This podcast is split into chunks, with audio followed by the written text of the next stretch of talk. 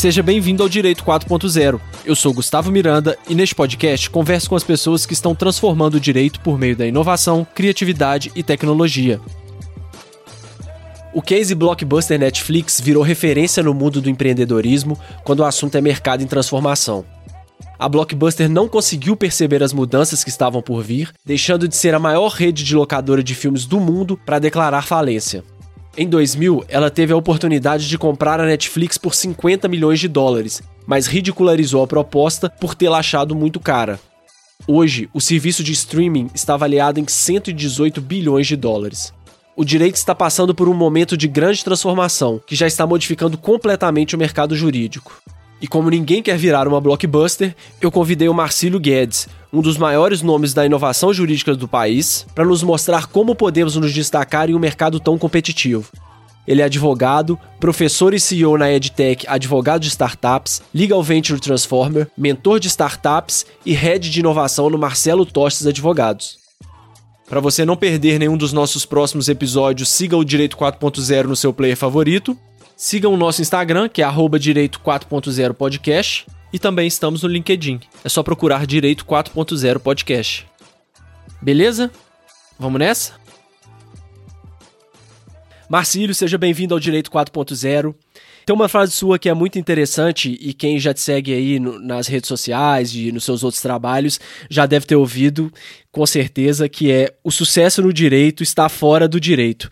Então, para a gente poder começar essa entrevista, eu acho que é uma frase muito impactante. Seria muito legal que você falasse um pouco mais sobre essa visão sua. Olá, Gustavo. Muito obrigado é, pelo convite. Dá um, um, um, alô, um salve também para todos os ouvintes do seu podcast. Já acompanho é, há algum tempo. Tem muita gente legal passando por aqui. E é legal porque você é uma das pessoas que está construindo esse novo direito, essas novas realidades jurídicas, então acho muito legal.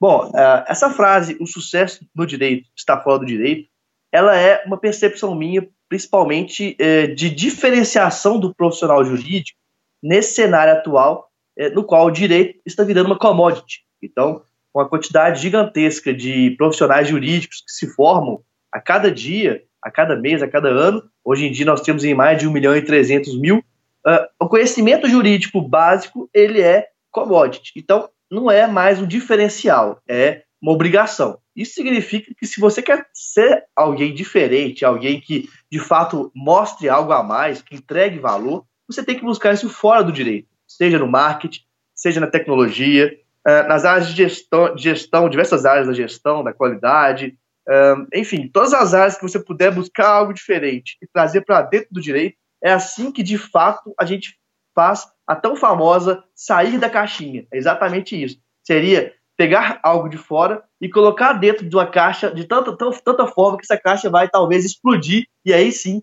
vai, vai acontecer o novo. Maravilha, bom que você já chegou também enfiando o dedo na ferida, assim, sem dó. É... E é uma percepção, eu acho que muito interessante, de que o direito não vai dar conta, só o direito não vai dar conta dessa nova economia e dessa nova revolução que está acontecendo, né? Não, com certeza o direito por si só. É... Primeiro que a gente tem que entender, eu vou, vou explicar isso de uma seguinte forma, né? estudando os colegas advogados, estudando eu próprio, viajando para o Brasil todo, dando palestras, eu, isso reforçou meu entendimento de que nós do meio jurídico temos uma, uma cabeça muito fechada para a inovação, muito fechada para o que realmente é novo. Então até vou fazer mais uma mais um dedo na ferida. Eu vejo as pessoas hoje falando muito de direito digital como se fosse uma grande revolução no mundo jurídico. Só que de fato não. É apenas a digitalização dos problemas jurídicos. A grande mudança no direito está justamente na transformação digital, que é você perceber que tem um grande realinhamento de ativos da sociedade. Então, a forma de você concorrer é diferente. Se antes você via alguém da mesma área que você, você tinha tendência de, opa, inimigo, agora não. Agora a ideia é cluster, é aproximar as pessoas da mesma área para todos se fortalecerem. As habilidades necessárias são outras. O consumidor, a forma de lidar com o consumidor é outro, cada vez mais centrado, cada vez mais personalizado. E, e as tecnologias mudaram, enfim, tudo em volta dessa nossa realidade transforma de fato. Então, isso que é a transformação digital jurídica, é, essa mudança no, no, direito, por isso que o direito sozinho não consegue mais lidar com isso. É, muito legal. A gente, a gente gravou um episódio também com o Bruno Feigeson e ele disse justamente isso. Direito digital para ele não faz nem mais sentido se falar em, di em direito digital, né? Porque ele é um meio tudo vai ser digital. A internet é, fez com que as coisas tomassem uma proporção tão grande que não é uma área específica. O direito civil vai ter que abranger coisa digital, o direito de família, enfim, tudo vai ter que se é, adequar a essa nova realidade, né? Perdeu o sentido de se falar em direito digital como um fim em si mesmo, né? A gente já venceu essa etapa, que é a primeira etapa ali de identificar é, lá atrás, quando as coisas estavam começando a acontecer, né? Hoje isso já está espalhado de uma forma tão grande que daqui a pouco não vai nem fazer sentido, ele mesmo falou isso se não me engano, é falar em internet. Vai estar tá tudo na internet. A internet não, não vai fazer sentido eu falar, ah, eu entrei na internet. Não, só sua roupa vai entrar na internet, seu assistente virtual, seu telefone, enfim, sua geladeira, vai estar tá tudo na internet, né? Vai, vai, a gente vai ser a internet. Exatamente. A gente não vai entrar na internet, a gente vai ser a internet. É, exatamente, exatamente. E aí, é, já você tocou num ponto muito complicado também, que é a comoditização do direito. Como que eu, vamos lá, o advogado é, que trabalha no escritório, ou sócio de um escritório, ou de um departamento jurídico, o que, que você diria para essa pessoa, para ela, ela se preparar para esse futuro que é de cada vez mais acesso à informação, seus clientes já vão chegar é, com conhecimento jurídico, pelo menos básico, é, os outros advogados também já vão ter acesso, né, os seus concorrentes vão ter mais acesso a esses dados que antes eram chave para o negócio, assim, hoje está aberto para todo mundo e o número de profissionais e de advogados né, é, crescendo exponencialmente, assim como a nossa realidade está exponencial, esse número tem crescido exponencialmente. O que, que você diria para essa pessoa? Como se preparar para esse futuro? O que, que ela faz com isso? Bom, uma ótima pergunta. Eu, eu vou responder é, essa questão indo um pouco para a base, porque eu acho que um grande problema que eu vejo atualmente é as pessoas falarem muito jargões sem entender de onde eles vieram, o que está acontecendo. Então, quando eu estou falando uma realidade de transformação digital, existem é, três passos de evolução na transformação digital.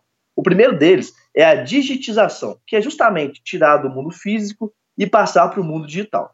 E aí, o PJE, Processo Judicial Eletrônico, que para muita gente foi uma grande revolução, é apenas o primeiro degrau, é apenas a digitização.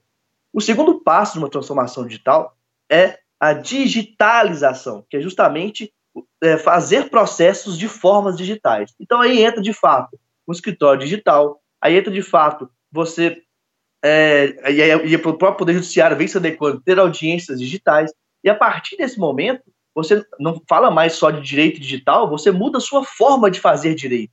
Você começa a fazer com metodologias ágeis, você veio, é, começa a ter o legal design, começa a ter a multidisciplinariedade de fato, inclusive dentro dos escritórios de advocacia, com profissionais de outras áreas, nada a ver com jurídico, e aí você, nesse sistema, nessa forma, acontece a terceira etapa, que é a transformação digital, que é esse realinhamento de ativos. Então, por que, que eu venho nessa base? Porque esse advogado que quer se diferenciar, que não quer ser mais um nessa comoditização, precisa primeiro entender a lógica da sociedade.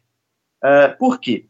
Eu gosto de dizer que nós estamos num momento de sociedade bimodal. O que, que é isso? Nós estamos coexistindo paradigmas analógicos com paradigmas digitais. Isso. Todos esses paradigmas tradicionais do direito são os analógicos. E por que, que eles são problemas? Eu não, sou, não vou criticar o tradicional por ser tradicional. O problema é que ele, eles agora possuem um descompasso dos paradigmas digitais e da realidade digital. Então eu faço até uma pergunta. Hoje em dia, você vai uh, comprar uma fita cassete para assistir um filme ou vai assistir no YouTube ou no Netflix? Você vai comprar um Nokia tijolão ou você vai comprar um smartphone? Então, por que, que alguém vai contratar um advogado com paradigma analógicos, que é prolixo, que tem todo o prazer de ser chamado de doutor simplesmente pelo ego, é, que não pensa de fato no cliente, que não agrega valor ao cliente com diversas outras questões sem ser jurídicas, ao invés de contratar esse tipo de advogado mais novo que já está olhando para isso.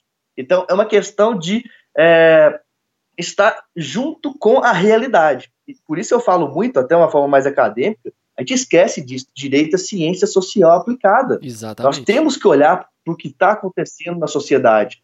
Isso é muito legal, Gustavo, porque, é, por exemplo, é muito fácil as pessoas falarem por Skype, mas fazer um atendimento, um despacho pelo Skype, poucos fazem. Eu só conheço um juiz e que de fato funciona, que é o juiz Messias, é, lá de Santos, que ele faz o dia inteiro, ele está disponível no Skype para poder despachar os processos. E eles andam, eles funcionam.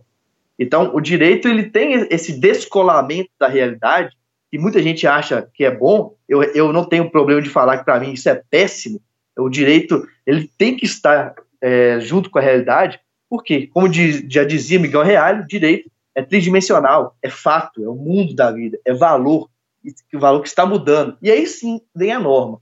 Então, perceba que sair da caixinha, buscar essa nova realidade e criar uma nova realidade é perceber essa situação. Lembre-se o seguinte, Gustavo: quem segue tendências está sempre para trás. Então, quando você percebe essa mudança, você cria tendências. Você não, você não simplesmente segue essas tendências.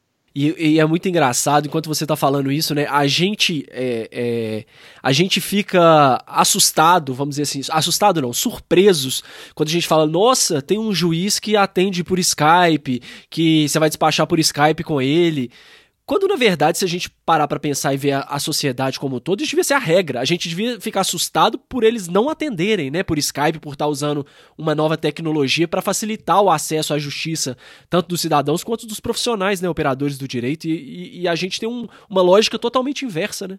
Com certeza. Inclusive, fica aí uma sugestão para você falar aqui do seu podcast com o Juiz Messias, Frederico Messias, ah, muito ótimo. acessível. Mas é isso, e é legal a experiência porque funciona. Ele, ele está com o Skype ligado de 9 da manhã até 7 da noite. Você pode ou ligar para ele, se, e se ele estiver disponível, ele vai atender, ele que atende. Ou então, se você não quiser falar, você não gostar de falar por vídeo, você manda mensagem, ele vai atender, ele vai fazer o, o despacho, ele vai observar aquilo ali. Não à toa, os processos dele, deles são rápidos, mesmo abarrotados de processo. Naquela vara, porque Santos é, tem o Porto de Santos, então tem muita demanda por lá, né? Muito legal, bom saber. Já está escalado para um próximo episódio, com certeza. É, e, e, somando a isso também, né, é, não fica essa, essa dualidade que você disse aí, não fica presa também só só no, no judiciário e enfim. Eu vejo também dentro dos escritórios e queria ver a, a sua percepção disso que como a gente tem várias gerações, às vezes, convivendo dentro de um, de um escritório, tem esse choque, né? Tem a geração que nasceu lá no analógico, tem a geração que pegou um pouco do digital e tem essa geração nova que já está nascendo dentro do digital, né? E aí isso aí acaba tornando difícil no dia a dia das coisas serem implementadas, e isso independentemente do tamanho do, do escritório, né? É, o que, que você vê? Como, como que as pessoas conseguem lidar com essa diferença de gerações para fazer com que o escritório ganhe com isso e não saiba perdendo, né? Não saia perdendo. É, cada um puxando para um lado e aí no final das contas a coisa não anda. Tá. Primeira questão que eu vejo, e aí não é ser profeta de algo ruim, não, é os grandes escritórios, eles precisam de fato mudar a cultura, a fazer a transformação deles. Por quê? Porque é, o que acontece normalmente com essa transformação, já aconteceu com diversas empresas, a própria Blockbuster foi um exemplo, e várias outras, é que as empresas que já nascem digitais, que já nascem com processos digitais, elas rapidamente evoluem e crescem. E grandes escritórios são verdadeiros navios gigantescos que muitas vezes não observam essas mudanças, e aí pode ser que chegue um momento, lá na frente, o que está acontecendo? Eu não estou conseguindo atender meu cliente. Parece que tem um pessoal ali que é pequeno, mas que está dando conta da demanda, está cobrando mais barato, está entregando mais que eu. O que, que acontece? Então, é uma questão de que é necessário, essa mudança ela é muito necessária. Agora, a resistência, ela realmente existe e, surpreendentemente, não é só de pessoas com é, idades mais avançadas, não. Boa, Várias boa. pessoas, elas são formadas, isso, saem agora da faculdade com uma mentalidade extremamente tradicional. E isso que me preocupa mais. Foi aí que eu, que eu brinco, gosto de dizer, que as faculdades de Direito, elas não estão preparando os profissionais para esse mundo é, tecnológico, estão instalando um chip de um mundo do, de Rui Barbosa, e não de um mundo de um robô, de, não do mundo de uma Alexa. Nós estamos no mundo da Alexa, nós não estamos no mundo do Rui Barbosa. Na verdade, na minha visão sincera, chega a ser uma ofensa às pessoas que gostam de ficar usando juridiquês, que, que gostam de, de serem prolixo, num mundo que a, os dados cada vez mais rápidos, cada vez mais fáceis, são um valor maior. Inclusive que a gente chama de dataísmo, que dentro daquela lógica do Miguel Reale, nós temos uma, uma nova lógica, um novo valor da sociedade. Então você vale tanto mais que você prestigie a velocidade e a qualidade de informações. Então, as pessoas não perceberam essa mudança de lógica. E até mesmo o Poder Judiciário precisa perceber isso, que num cenário como esse, que tudo é rápido, as informações são rápidas, os relacionamentos são líquidos, como dizia Zygmunt Baum. Um processo judicial que demore 5, 10 anos, ele será injusto independente do resultado que ele tiver. Porque, mais uma vez, a justiça nova da sociedade é velocidade de informações. Se demorou, pode ser julgado para um lado ou para o outro, é injusto. Muito bem. Eu fui aluno da, da hoje ministra né, do STF, da Carmen Lúcia, ela me deu aula na PUC, e ela dizia uma frase que me marcou muito, que é a seguinte: aquela coisa de que a justiça tarda, mas não falha, isso ela já falava lá quando eu estudava em 2004, por aí. Ela falava: a justiça que tarda, ela já falhou. Não, não existe a tarda, mas não falha. Se ela tá tardando, Sim. ela já tá falhando, né? Não tem, não tem como. Né? E dentro desse cenário também, eu acho que é, é legal que por mais que tenham pessoas, vamos chamar assim, mais tradicionais, mesmo que sejam esses jovens que estão saindo da faculdade, que falam, não, isso aí não vai chegar no direito e tudo mais, é muito engraçado também porque para quem que essas pessoas acham que, elas, acham que elas vão advogar? Elas vão advogar para uma pessoa que está inserida nessa sociedade que está totalmente modificada, né? Que já é uma outra sociedade. Então, por mais que a pessoa não acredite que isso vai chegar no direito, né? Assim, já chegou, mas vamos supor que ela não acredite. Ela vai ter que aprender isso para poder solucionar os problemas dos clientes dela, né? Sim. O, o grande problema é que as pessoas elas não estão tendo consciência da realidade que nós estamos passando. Tem a ver também com, a, com aquela história da bolha, né? É, até que os algoritmos costumam trazer para nós informações que fomentam o que nós já pensamos. E se nós não é, estivermos espertos com isso, a gente tende a fomentar algo que não é a realidade. Com relação a, a, essa mudança de mundo, eu gosto muito de usar uma metáfora, que é a metáfora do zumbi, o zumbi da transformação digital. Mas não no meio jurídico, eu uso os médicos para exemplificar. Então você imagine que chegue é, no médico uma pessoa que é um zumbi, né? É uma pessoa zumbi, e que ele está com é, tá frio, está desorientado, enfim, aquele monte de características de um zumbi. Se esse médico quiser tratar esse zumbi com remédios tradicionais, ou remédio para temperatura fria, remédio para quem está desorientado, o que vai acontecer? O zumbi não vai ser recuperado, porque um zumbi é uma nova realidade. Então, só é que perceber que isso é uma nova realidade, que a forma de pensar é diferente, é que vai conseguir tratar e lidar com esses problemas. Dizendo de uma forma mais objetiva, por exemplo, na parte de empresas. O que, que tem mais valor agora para as empresas digitais é diferente do que tinha mais valor para as empresas não digitais. Então, nas empresas tradicionais, eram bens tangíveis, como é, maquinário, é, imóveis, automóveis, bens tangíveis. Agora não, o que vale muito são dados, softwares e a marca. E a forma de você lidar com isso, então, é totalmente diferente. E, e por que eu acho isso importante? Porque muitos colegas advogados querem, digamos, vender um produto para as pessoas de uma forma que elas não precisam mais. E isso me deixa triste, porque gera frustração. Várias pessoas que não conseguem se, se adequar ao direito, que acham que o direito está perdido, que às vezes não tem, é, inclusive, ganhos econômicos, ganhos de autoestima, etc. E isso é um grande problema nesse mundo. Mas isso é, é justamente resultado da transformação digital e, principalmente, da falta de consciência do que é essa transformação digital. Exatamente. E você tocou na, no ponto aí da bolha, né? Tava até comentando com o pessoal, participei do Global Legal Hackathon agora na semana passada e a gente estava comentando, é, né, num bate-papo lá entre os mentores e tudo mais, a gente estava a gente tava comentando que não, todo mundo inovando no direito e tudo mais. Quando alguém chegou e falou assim: "Não, a gente, vocês sabem que a gente está numa bolha, né? A gente está entre as pessoas que estão buscando inovação, que participam de hackathons, que ouvem podcasts e que se procuram, né, é, tá à frente desse movimento todo, são a exceção. Alguém até levantou um dado, eu não sei de onde que tirou, mas falou que 10% dos advogados é que estão inovando, os outros 90% eles não estão inovando. Então tá cada um dentro da sua bolha. Os que estão inovando dentro da bolha da inovação e os que não estão inovando dentro da bolha do, do tradicionalismo, achando que não vai acontecer, porque ninguém perto deles ali está inovando e tudo mais. Então é esse paradoxo nosso dessa sociedade é, que você bem ressaltou. É muito interessante e gera muitas oportunidades também, né? Para quem quiser explorar as oportunidades, eu acho, a minha visão é de que realmente é o melhor momento para ser formado em direito, eu acho que é agora. É, é justamente aquela questão do momento bimodal. Não adianta a gente querer romper totalmente com o mundo analógico, porque senão a gente não comunica com as pessoas que só entendem esse mundo, mas a gente não pode ver o mundo com a lente analógica. Então, isso é uma questão muito importante. É, eu te digo mais, tá? O ano passado, eu cheguei, eu fiz ao todo 115 palestras, é, ensinei mais de 70 mil pessoas, eu fiz muitas pesquisas toda semana, toda semana, toda semana. Eu posso falar que é, a média é que 95% das pessoas não não estão de olho nesse mercado de startups, de inovação, por exemplo, tá? Eu fiz outra pesquisa recente, é, que 90% das pessoas sequer sabem do direito, isso aí, não sabem o que é transformação digital. 90% das pessoas do direito não usam o Telegram com frequência. Só para você entender que é por aí, entre 5% e 10% das pessoas não estão prestando atenção nessa realidade. Mas aí eu tenho que colocar aqui um argumento interessante, é, que eu não sei se você conhece, a Lei de Difusão da Inovação. Foi criada por Everett Rogers. Por que, que essa lei é muito legal?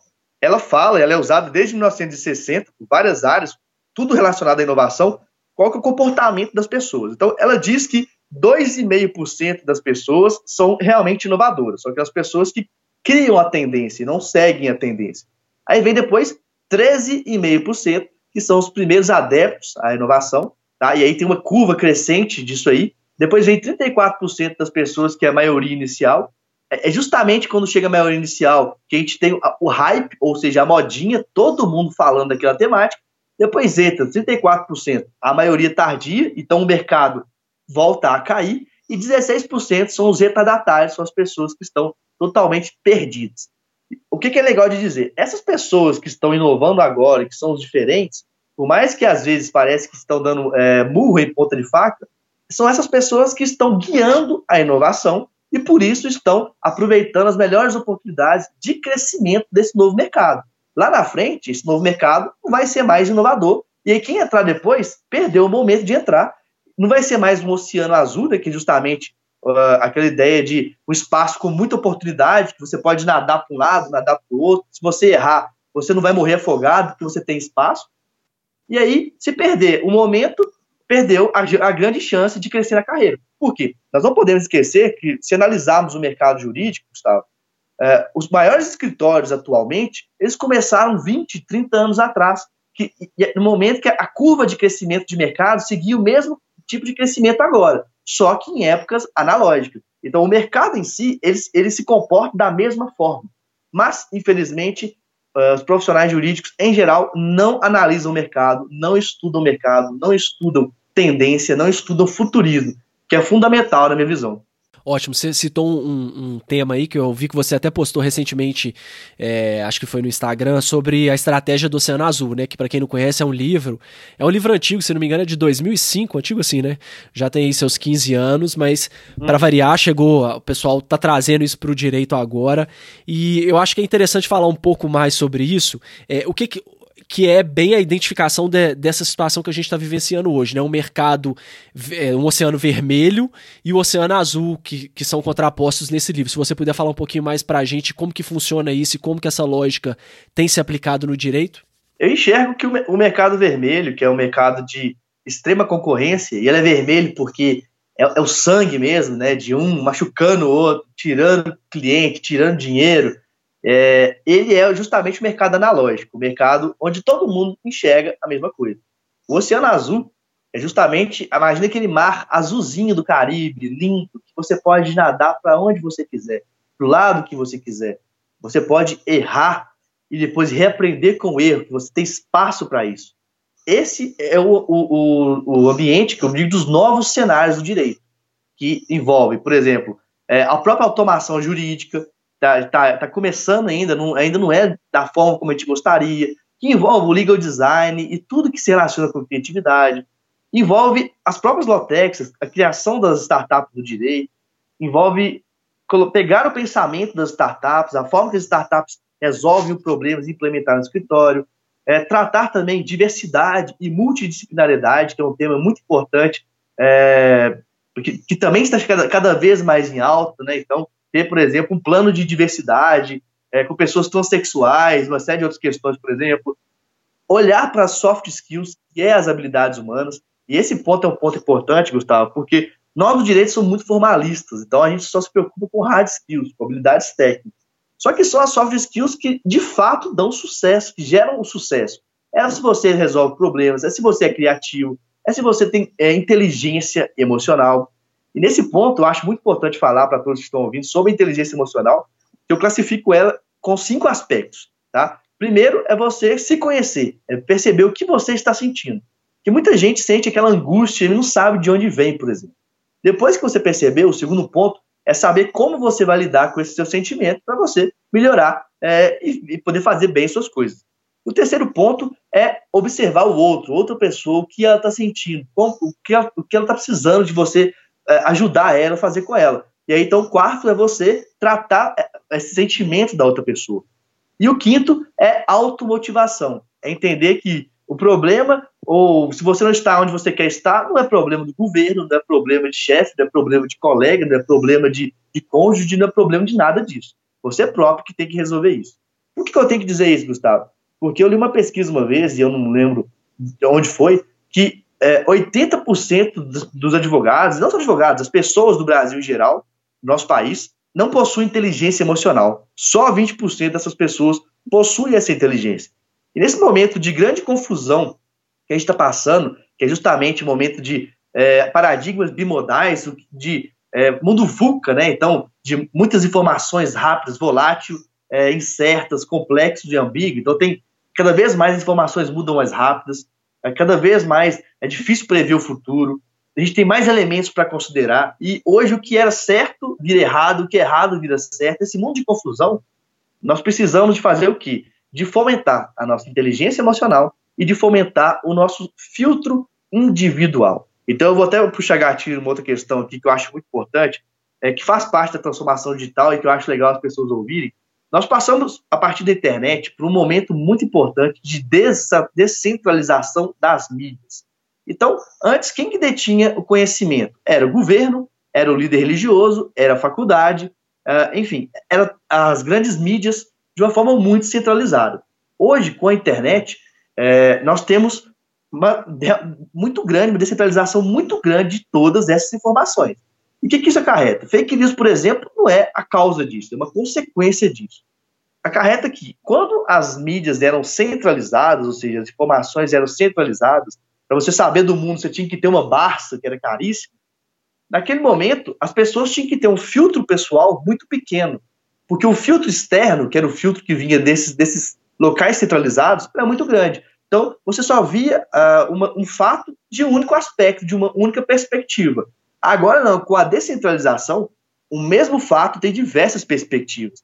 Uma manifestação na rua, por exemplo, tem a perspectiva do policial, tem a perspectiva do manifestante, tem a perspectiva da pessoa que está em cima do prédio, tem a perspectiva do helicóptero, e tudo isso gera, é, geram tipos de informações totalmente diferentes. Com isso, nós, seres humanos, temos que ter o quê? Filtros pessoais maiores, mais desenvolvidos, para não sermos enganados, para não cairmos é, em uma bolha que vai nos enganar. Isso é muito importante nesse mundo de transformação digital, para a gente perceber, então, Gustavo, é, essas novas oportunidades do direito, não só essas que eu mencionei, como automação, legal design, etc., como todas as outras que nós podemos criar. Inclusive, até escrevi um texto há algum tempo falando de, das 19 novas profissões jurídicas, é, diversas aí que estão surgindo no Brasil. E isso aí também, é, trazendo de novo para a realidade do direito, a gente está vendo que tem acontecido, isso tem proporcionado, por exemplo, pequenos escritórios competindo com em determinadas áreas com escritórios gigantes, né, que antes dominavam o mercado e agora, em virtude de, né, de terem um grande, uma grande presença nas redes sociais, produzirem conteúdos, esses pequenos escritórios estão conseguindo derrubar os grandes em determinados em determinadas áreas de atuação, né? É justamente na prática aquela questão do realinhamento causado pela transformação digital. É, é, essa é a questão, e que não vem do direito, como eu disse. Já aconteceu no meio empresarial antes. A gente já menciona aí diversos casos. A própria Kodak, por exemplo, que era gigantesca e que hoje em dia é, não consegue mais lidar com a parte de fotografia. A própria Blockbuster, uma série de outras empresas que sequer imaginavam que poderiam ser ameaçadas por startups que nasceram é, da garagem das pessoas. Né? Então, é, essa é a nova lógica da transformação digital. A partir disso, uma empresa que na, é, em cinco anos, uma empresa pode nascer e, em cinco anos, valer 20 bilhões de dólares. É algo que parece inacreditável para quem está pensando pela lógica analógica. Né? E o que, que você vê aí de mudança na prestação de serviços dos escritórios e, e até mesmo departamentos jurídicos é, nessa mudança de, de, de, perspectiva? Como que você acha que isso vai impactar para o cliente? O que, que o cliente tem exigido e como que os escritórios e departamentos eles devem se posicionar diante disso? Bom, cada vez mais o, o, o cliente ele está no centro. O que, que significa de fato o cliente estar no centro? Significa que temos que criar situações, soluções que desenvolvam problema de, os problemas desse Nesse cenário, que o direito é commodity, vem a ideia de cada vez agregarmos mais é, serviços, é, criarmos serviços agregados. Então, é direito com tecnologia, é automação do, do, dos contratos, é criar chatbots jurídicos, é trazer inteligência artificial para poder usar em fusões e aquisições, por exemplo, é, é vender, né, digamos assim, é, junto com o serviço jurídico, um serviço de segurança da informação, por exemplo, no caso do, da proteção de dados, um serviço de expertise de RH, expertise de marketing. Então, você, como advogado, tem que ser um centro de negócios, mesmo que seja um advogado de pessoa, é, de pessoa física, né? Você tem que ser alguém que está preparado para poder indicar tudo que aquela pessoa precisa das necessidades do dia a dia dela. Então, se você é um advogado de pessoa física, pô, você tem que ter um grupo de, de bom, sei lá, de bons cabeleireiros, de boas restaurantes e uma série de questões para você criar um ecossistema mesmo, um fluxo em volta daquela pessoa para poder ou daquela empresa para dar para ela tudo que ela precisa e aí sim ela lembrar de você sempre não como apenas como advogado, mas como um facilitador da vida da empresa ou da vida da pessoa. Então, mais uma vez, quando eu falo que o sucesso do direito está fora do direito, é, é justamente entender que a ideia não é você dar carteirada e falar, não, eu sou advogado. Sinceramente, a ideia é quanto menos você falar que é advogado, melhor. Quanto mais você ser alguém que consegue agregar na vida do, do seu cliente, melhor. Quanto mais você, por exemplo, ah, eu sou alguém que dou uma mentoria, dou uma consultoria para startups, eu sei de negócios, eu sei de, de RH, eu sei de investimentos, inclusive sei toda a parte jurídica, porque também sou advogado. Então, é uma mudança de perspectiva na hora de se apresentar e se diferenciar no mercado.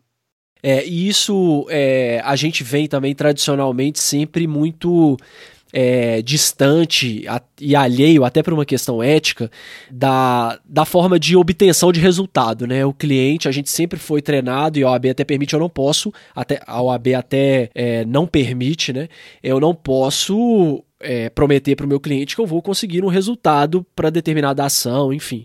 Mas, ao mesmo tempo também, é, a gente tem hoje formas muito mais eficazes, e você falou isso lá atrás muito bem, que o direito é uma ciência, e a gente tem agora ferramentas muito mais precisas que, que conseguem nos ajudar na tomada de decisão, que apesar de não poder prometer o resultado, você tem condições de impactar de uma melhor forma a sua prestação de serviço, seja ela no contencioso, seja ela no consultivo, né? É, você tem visto que tem crescido também essa demanda com foco no resultado dos clientes? É, cada, o resultado ele é, ele é fundamental. Não adianta você fazer qualquer coisa se você não der resultado para o cliente. Isso aí com certeza. Mas a questão do resultado, eu acho que ela já está relacionada muito ao direito tradicional. O direito tradicional sabe fazer o direito, digamos assim. O que muda muito é abordagem com o cliente. É como você cuida desse cliente. Então, você qual, quais são os pontos de contato que você tem com o seu cliente? É apenas no momento da contratação, na audiência, pá, pá, ou você tem toda semana um ponto de contato com newsletters semanais que interessem a eles, ou com indicações de eventos que possam interessar a eles, é, ou de comodidades mesmo, né? Então, assim, quando eu digo é, que a, a, a, gente tem que pensar na comodidade do cliente, é nesse sentido. Porque o resultado não é só é, financeiro, o resultado ele tem a ver com a experiência que o, que o cliente está, está percebendo do seu trabalho.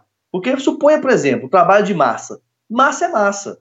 Ele vai olhar valor, vai olhar o que está resolvendo, tem uma, tem uma zona cinzenta ali que o cliente acha normal, mas em geral aquilo não tem muito o que mudar. Agora, quando você oferece para ele, olha, eu tenho aqui, eu gerencio a massa, trabalho de massa, mas eu te ofereço também uh, um business intelligence para você ver em tempo real como é que está o meu trabalho. Eu ofereço para você também treinamentos, é, e não só jurídicos. Ou seja, você acrescenta valor realmente para essa prestação, aí sim o resultado passa a ser não só números, mas uh, muito mais ampliado, entendeu? Legal, legal. E trazer esses dados, né, que a gente tem agora é, em razão dessa, desse monte de ferramenta, de jurimetria, é, de gestão processual, automatização, e, e, traduzir isso em informação, né, para o cliente, em valor para o negócio dele até, né? Claro, são justamente os insights. É isso que eu falo, que o direito tem que ser é, um centro de negócio, realmente. É, é, não é simplesmente cuidar de um processo, cuidar de uma consultoria é dar uma série de elementos que ajudem o seu cliente a seguir o caminho na vida dele. Porque todo mundo fala de Big Data, né? A portuguesa palavra, ou Big Data, que seja, é, mas às vezes as pessoas esquecem que a função do Big Data é pegar essa grande quantidade de dados que a gente tem e transformar em small data, ou seja, de tudo isso que nós temos, quais são realmente os dados relevantes, os dados que me ajudam nas tomadas de decisão, então, veja que isso não é, na essência, jurídico. Isso é gestão, isso é tecnologia, isso é análise de dados. E aí vem, inclusive, novas áreas de profissão, profissões jurídicas, a partir dessas áreas. Então, cada vez mais vamos ter pessoas que vão ser, vão ser especialistas em tratar esse caminho é, dos dados, em fazer o dado de fato virar um, um ouro é, e oferecer para o cliente muito mais do que eu não perco prazo, muito mais do que eu negocio uh, bem uh, os acordos, entendeu? Algo muito mais amplo. Deixar o jurídico de ter essa visão de ser o, o departamento, a área que trava as decisões, que, que joga um balde de água fria na inovação, para ser o impulsionador do negócio, então, né? É justamente isso. Por isso que a minha visão é, com relação ao direito seria que o direito precisa ser. O direito hoje em dia é como se fosse algo sólido. O direito não tem que ser isso. Ele tem que ser mais algo dos meandros. Então imagina algo, imagina uma estrutura sólida que tem um monte de ranhura entre elas. O direito tem que ser líquido e preencher essas ranhuras para poder ser maleável e para proteger de fato sem travar. Então, o direito não pode ser esse paredão, esse, esse escudo como a gente usava. Eu tenho escudo jurídico. Não. O direito tem que ser um líquido, maleável e protetor, digamos assim. Excelente. Eu acho que a gente consegue já ir caminhando para o final com uma frase dessa aí é bem foi você pegou no ponto ficou muito muito bacana mesmo que essa é a visão que a gente tem que conseguir mudar no direito para a gente realmente mudar a nossa percepção é, a percepção que a sociedade tem da gente então, para a gente poder ir já ir caminhando aqui para o final, eu queria deixar que você deixasse uma, algumas algumas dicas práticas para as pessoas que estão buscando essa transformação é, digital, é, alguma ferramenta, algum livro, é, algum curso, pode até citar seus próprios cursos que eu já recomendo, porque já tive acesso a alguns materiais e são muito legais. Então, se você puder dar dicas práticas agora para quem está buscando essa é, entrar nessa realidade ou se aprofundar ainda mais dentro dessa realidade.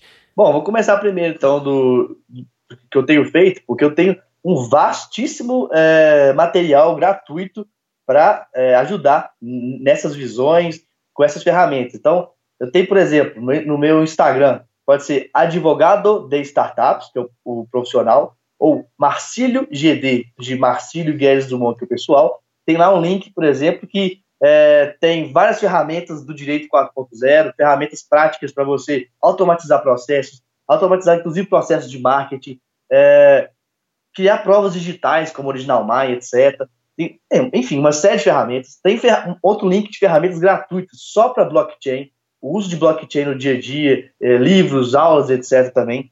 É, tem uma série de e-books rápidos para poder dar novas visões do direito, novas oportunidades.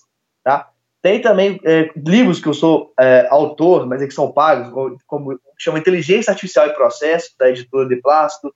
Tem revista brasileira de criptomoedas e blockchain complicados também que ajuda os advogados. Vai, vão sair mais cinco livros agora também, tá? Que eu estou participando desse caminho. Então, acompanhando minhas redes, você vai poder ver esses livros. Eu tenho curso de transformação digital jurídica. Também tenho curso de como entrar e advogar no mercado das startups, que é a ideia que é um curso rápido, para em dois meses no máximo a pessoa já, já está advogando nessa área com modelos, insights, livros, etc é, além dos meus próprios cursos, existe uma certa uma, uma quantidade gigantesca de, de, bons cursos aí, né? Tem a, a, a, New Law, por exemplo, a New Law é interessante, é, tem a Next Law, que é interessante, Tem a Future Law, que é interessante, tudo em inglês, né?